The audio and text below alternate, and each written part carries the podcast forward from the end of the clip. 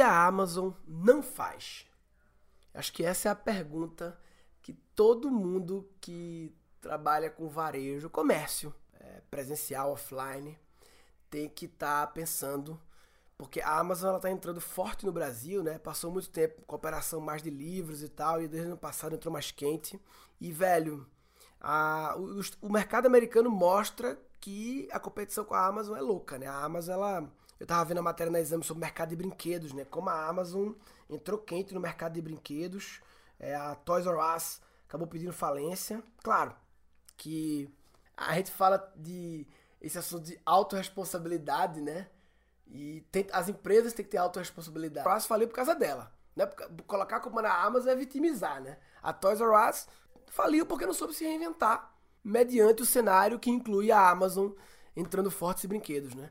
Essa matéria que eu vi falava sobre a ReHap, como a ReHap, a loja de brinquedos, a rede brasileira de brinquedos, que tem uma história super curiosa de, de, de fundação, como ela está se reinventando para transformar a loja num mega lugar de brincadeiras, de experimentar os brinquedos, de brincar, porque isso a Amazon não faz. Porque se você tem um comércio e não tiver uma boa resposta para a pergunta o que eu faço que a Amazon não faz, é bronca, papai. É bronca.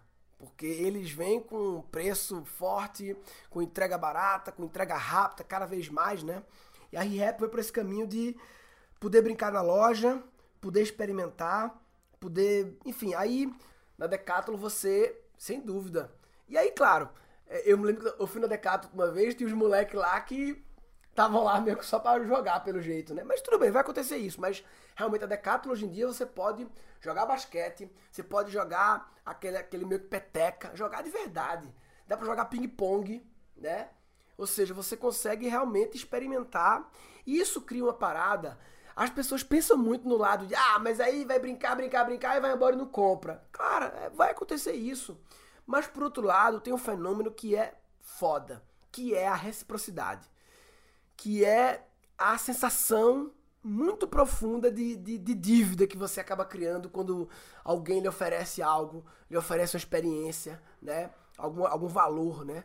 Então, a, a Decathlon, você falou dela, eu talvez esteja aí a raiz do meu amor pela Decathlon. Eu amo a Decathlon, de verdade. Amo porque ela tem preços bons, realmente a Decathlon. Tem preços bons, é, tem tudo.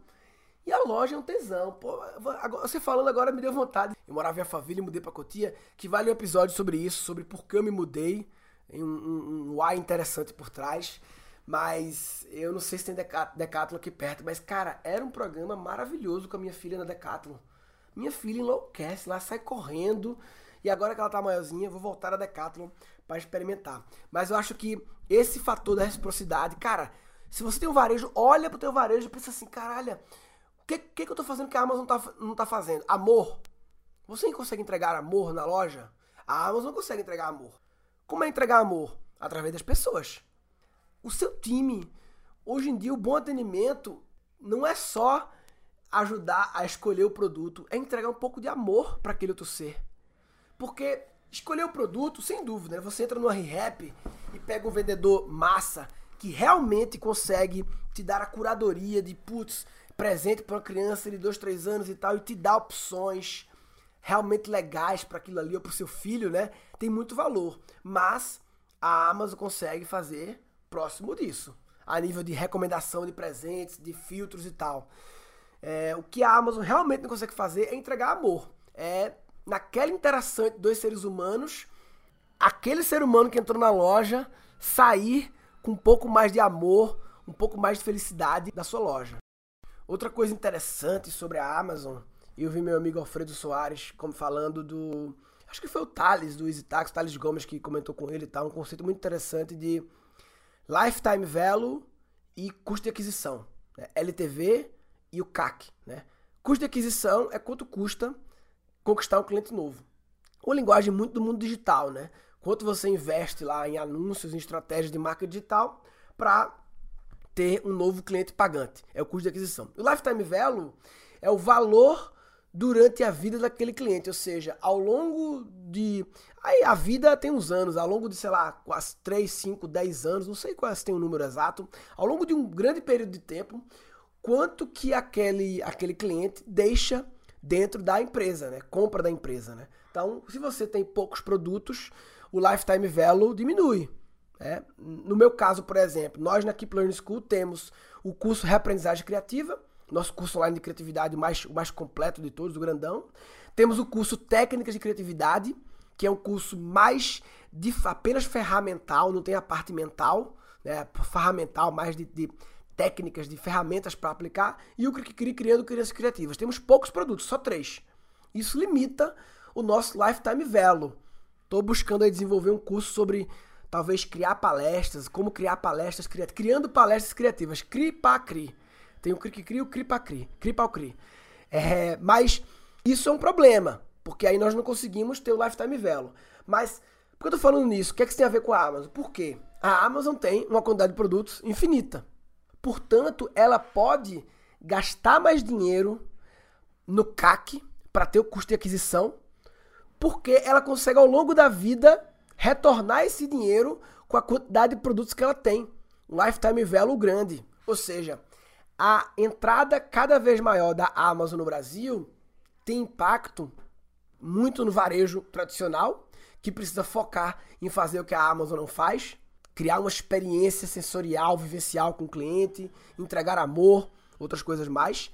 Também a Amazon gera um impacto grande no mundo online, óbvio, no mundo do e-commerce, óbvio, né? Principalmente nessa questão do CAC. Ela pode elevar a barra dos custos de anúncios. É um dos muitos efeitos colaterais da entrada de um, um gigante dentro de um mercado, né? Enfim, esse episódio era só para trazer essa reflexão. Essa é a pergunta, eu acho, a pergunta que todo comerciante varejista tem que perguntar. Tanto online como offline, tá? Os dois têm que perguntar. O que é que eu estou fazendo que a Amazon não consegue fazer? O que é que eu estou fazendo que a Amazon não consegue fazer? Essa é a grande pergunta. Se você é comerciante, tem um varejo online e offline e não está fazendo essa pergunta, você está de brincadeira na tomateira. Tá de brincadeira na tomateira. Tá de brincadeira na tomateira.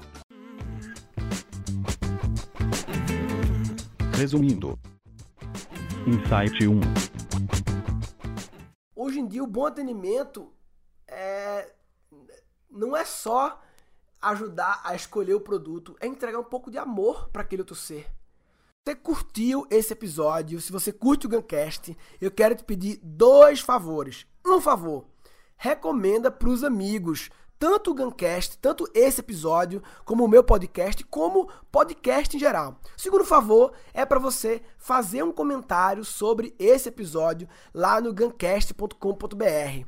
Eu falo, falo, falo aqui e não tenho retorno muitas vezes das pessoas, e o comentário lá do guncast.com.br é uma forma de eu poder ver o que vocês estão pensando, o que vocês concordam ou não concordam, o que acharam ou que não acharam. Então, ficaria muito feliz mesmo em ver um comentário teu no gancast.br. É nóis!